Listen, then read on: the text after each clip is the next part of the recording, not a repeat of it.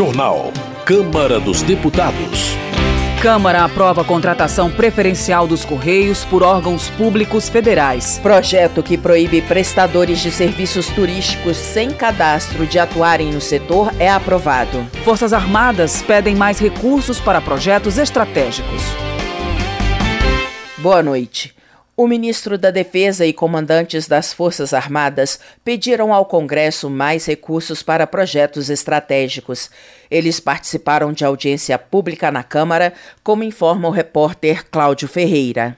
Comandantes das três Forças Armadas reivindicaram em audiência pública na Câmara mais recursos para projetos estratégicos que garantam a soberania nacional, para que eles não sejam interrompidos e para que equipamentos importantes não fiquem obsoletos. O ministro da Defesa, José Múcio Monteiro, convidado pela Comissão de Relações Exteriores e Defesa Nacional da Câmara para expor as prioridades da pasta, concordou com a necessidade de mais previsibilidade de recursos e colocou o objetivo de ter investimentos correspondentes correspondentes a 2% do produto interno bruto, diante dos atuais 1,1%. O ministro da Defesa foi cobrado por parlamentares sobre a atuação das Forças Armadas nos ataques às sedes dos três poderes em 8 de janeiro. A deputada Fernanda Melchiona, do PSOL do Rio Grande do Sul, criticou o posicionamento do ministro sobre as manifestações em frente aos quartéis que antecederam os atos de vandalismo. Já o deputado Marcel Van Hatten, do Novo do Rio Grande do Sul, afirmou que os episódios de 8 de janeiro afetaram a credibilidade das Forças Armadas perante a população.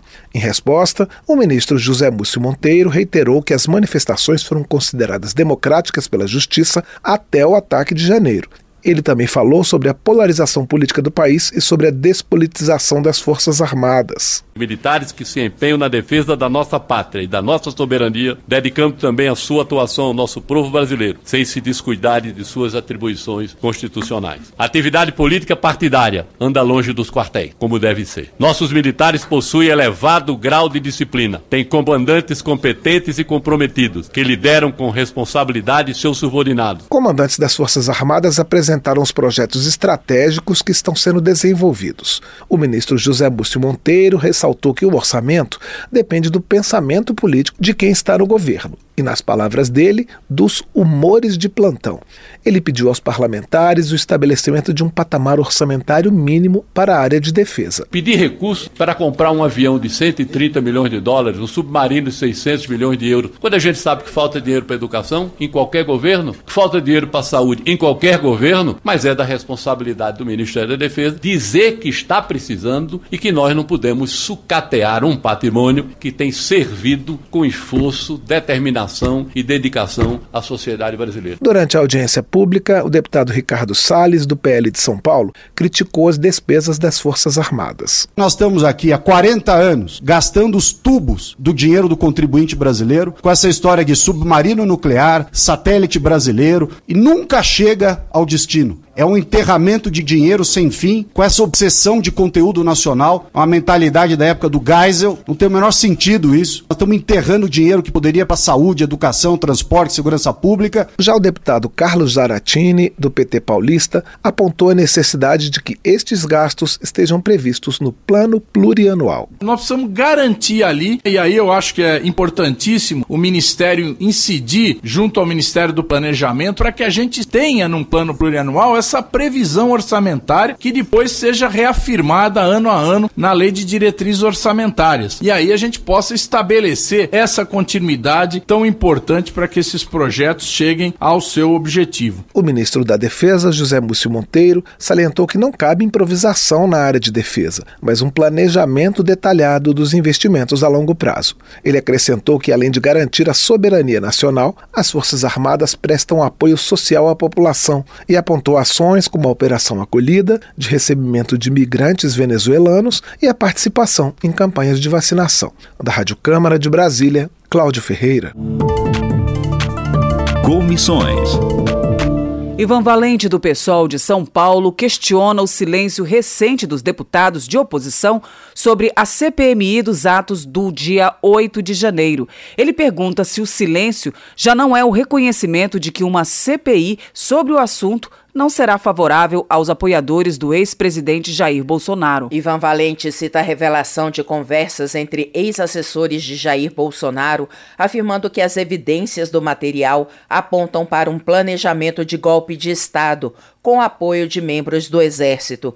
Segundo ele, cada um dos militares envolvidos será chamado a depor na CPMI. Rogério Correia, do PT de Minas Gerais, também avalia que a CPMI do dia 8 de janeiro vai mostrar os verdadeiros responsáveis pelos atos de vandalismo.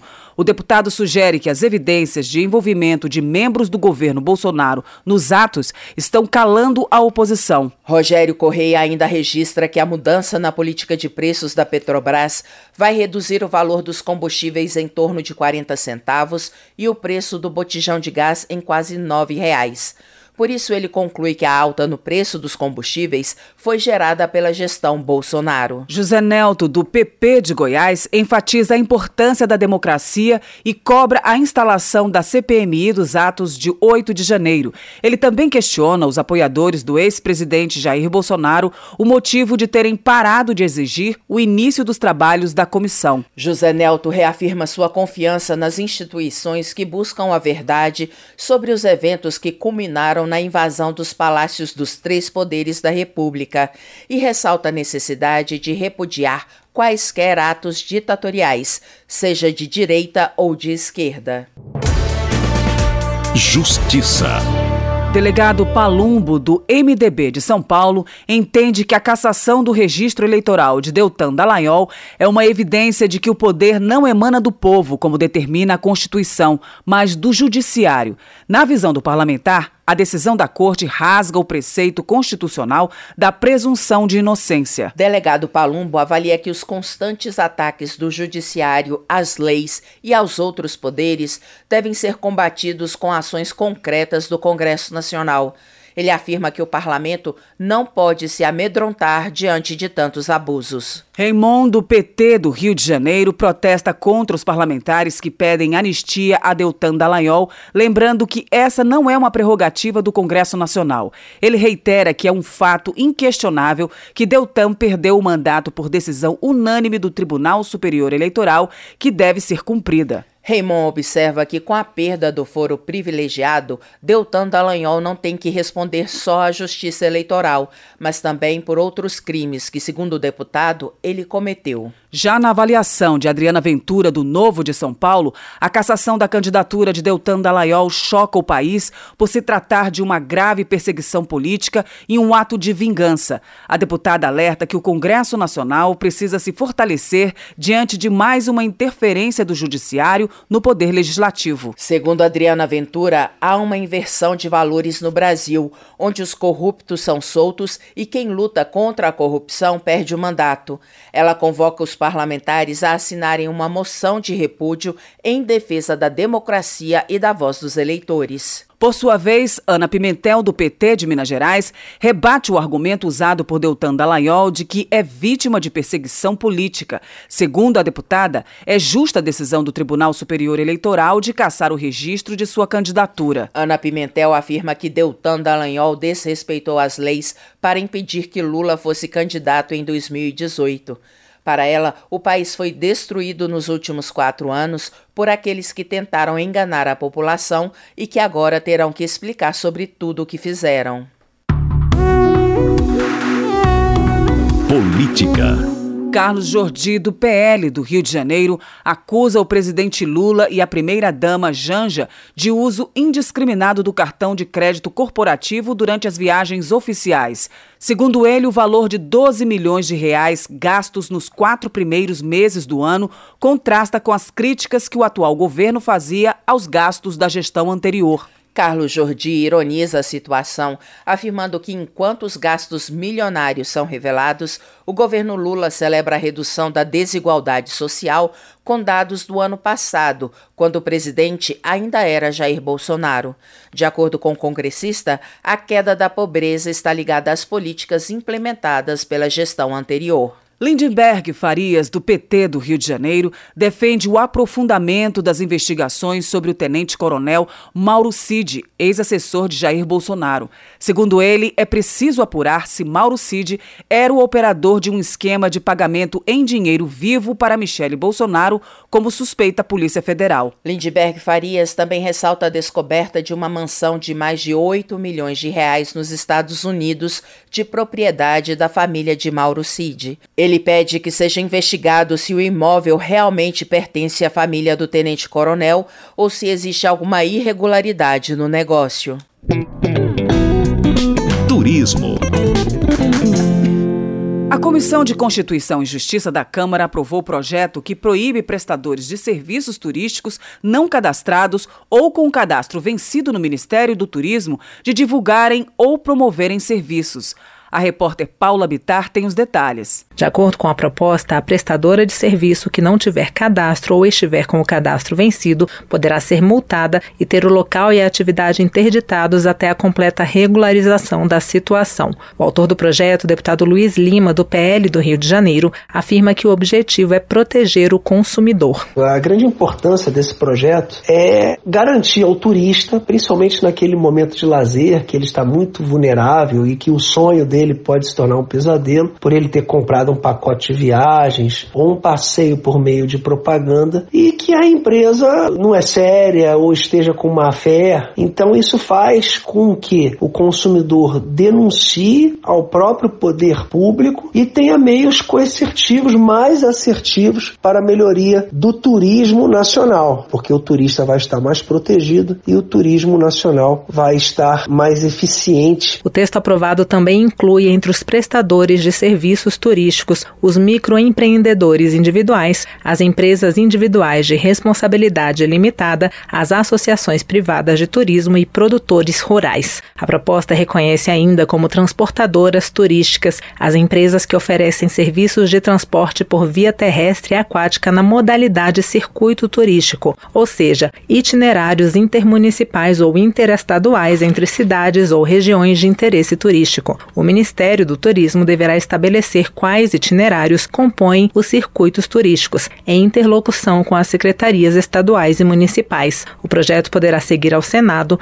a menos que haja recurso para votação antes pelo plenário. Da Rádio Câmara, de Brasília, Paula Bitar.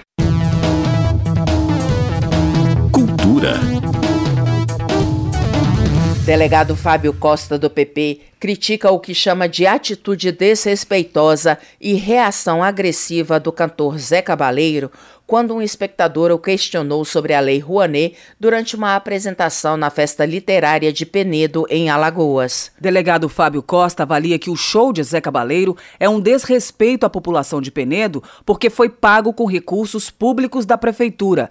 Para o deputado, a politização da cultura representa a falta de compromisso do governo com os interesses reais da população. Educação. Tadeu Venere, do PT, se solidariza com servidores das universidades estaduais do Paraná que entraram em greve por tempo indeterminado. Entre as reclamações dos funcionários, o deputado destaca o congelamento salarial e o corte de 16% dos recursos destinados às instituições de ensino. Tadeu Venere assinala que o cenário atual prejudica a pesquisa, a extensão e os concursos públicos, além de acelerar o processo de sucateamento das universidades. O parlamentar atribui a paralisação à intransigência do governo paranaense. Saúde.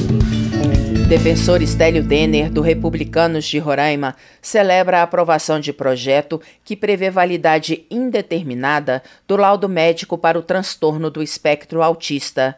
Mas ele pondera que é preciso ainda alterar trechos da lei que trata da inclusão das pessoas com deficiência no Brasil. Defensor Estélio Denner pede que todos reflitam sobre a realidade das pessoas com deficiência e suas famílias, muitas vezes desassistidas e sofrendo com estresse comparável, segundo pesquisa, ao de um soldado em guerra. Agricultura. Rafael Simões, do União, conta que recebeu uma carta da Associação de Produtores de Almenara, em Minas Gerais, que expressa a preocupação e a angústia dos agricultores com o aumento dos casos de invasão de terra no Brasil. Rafael Simões apela às autoridades para que cumpram o dever constitucional de impedir as invasões e de proteger as propriedades privadas. Ele alerta que, caso não haja uma resposta adequada, os produtores podem se organizar em grupos para defender suas terras de maneira maneira legal. Votação. A Câmara aprovou a contratação preferencial dos Correios por órgãos públicos federais. O repórter Antônio Vital acompanhou a votação. O plenário da Câmara aprovou o projeto que dá preferência aos Correios para serviços de entrega de encomendas contratados pelo governo federal. Esses serviços hoje podem ser feitos por empresas privadas. Os Correios detêm o monopólio do transporte de entrega de correspondências, mas em relação aos demais serviços, a empresa concorre com a iniciativa privada. A proposta, de autoria do deputado André Figueiredo, do PDT do Ceará, prevê que os órgãos públicos federais da administração direta e as entidades da administração administração indireta federal devem preferencialmente contratar os Correios para entrega de encomendas, ou seja, para o serviço de logística. Uma das justificativas para a proposta é aumentar a lucratividade da empresa. A proposta rendeu muito debate no plenário, com obstrução de partidos contrários à proposta. Dois anos atrás, a Câmara aprovou outro projeto que previa a privatização dos Correios, proposta que está em tramitação no Senado. A contratação preferencial dos Correios por órgãos públicos foi criticada pelo deputado Gilson Marques, do Novo de Santa Catarina. Segundo ele, a proposta premia a ineficiência e é uma maneira de aumentar o monopólio da empresa. Está se querendo forçar a contratação para solver os problemas financeiros da empresa porque tem ineficiência. Todos os estudos empíricos defendem que a concorrência é a melhor forma de proteger o consumidor e não o monopólio, sendo que os Correios já têm monopólio de serviço postal. O que está se fazendo aqui é aumentando, alargando o monopólio para ser um super monopólio. O plenário aprovou o parecer do relator, deputado Dorinaldo Malafaia, do PDT do Amapá, com a previsão de que o governo federal vai estabelecer as regras e condições da preferência a ser dada aos Correios. O autor do projeto, deputado André Figueiredo, do PDT do Ceará, negou que a preferência signifique que a administração pública será obrigada a contratar a empresa. Não é verdade que a administração pública vai ser forçada a contratar os Correios. E o que a administração pública, direta e indireta, gastava em 2016 era aproximadamente 20 bilhões de reais com sua logística. E que, se caso 15%, basta 15% dessas contratações fossem direcionadas aos Correios, nós teríamos aí uma empresa sendo devidamente valorizada. Os Correios empregam mais de 100 mil pessoas. O projeto que dá preferência aos Correios nos contratos de serviços postais não exclusivos por parte de órgãos públicos federais seguiu para análise do Senado. Da Rádio Câmara de Brasília, Antônio Vital. O plenário da Câmara também aprovou dois acordos do Brasil com os vizinhos do Sul um deles estabelece regras para que os países do Mercosul reconheçam produtos ou serviços que têm sua qualidade atrelada a determinada região geográfica, como, por exemplo, os queijos da Serra da Canastra ou os vinhos da Serra Gaúcha. O acordo define os critérios para que os países do Mercosul reconheçam essas indicações geográficas, as regras para casos de regiões que têm o mesmo nome e para os procedimentos de reconhecimento e proteção da indicação. O outro acordo modifica o convênio que formou o Fundo Financeiro para o Desenvolvimento da Bacia do Prata. Os países da Bacia do Rio Prata são o Brasil, o Paraguai, o Uruguai e a Argentina. O fundo foi criado em 1974 para promover o desenvolvimento da região por meio de empréstimos e garantias para empresas.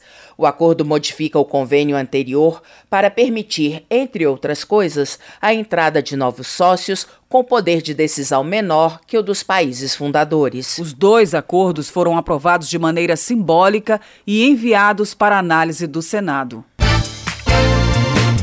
Essa semana, a Comissão de Constituição e Justiça da Câmara aprovou a admissibilidade da proposta de emenda à Constituição que proíbe a aplicação de sanções a partidos políticos que não cumpriram cotas de sexo ou raça nas eleições passadas. A PEC também prevê que não incidirão sanções nas prestações de contas eleitorais e de exercício financeiro dos partidos políticos que foram feitas antes da promulgação da modificação constitucional. A proposta provocou provocou debate acalorado entre os deputados na CCJ, mas a PEC acabou admitida e agora a proposta será discutida em comissão especial antes de ser votada no plenário da Câmara. Termina aqui o jornal Câmara dos Deputados, com trabalhos técnicos de Everson Urani e a apresentação de Luciana Vieira e Val Monteiro.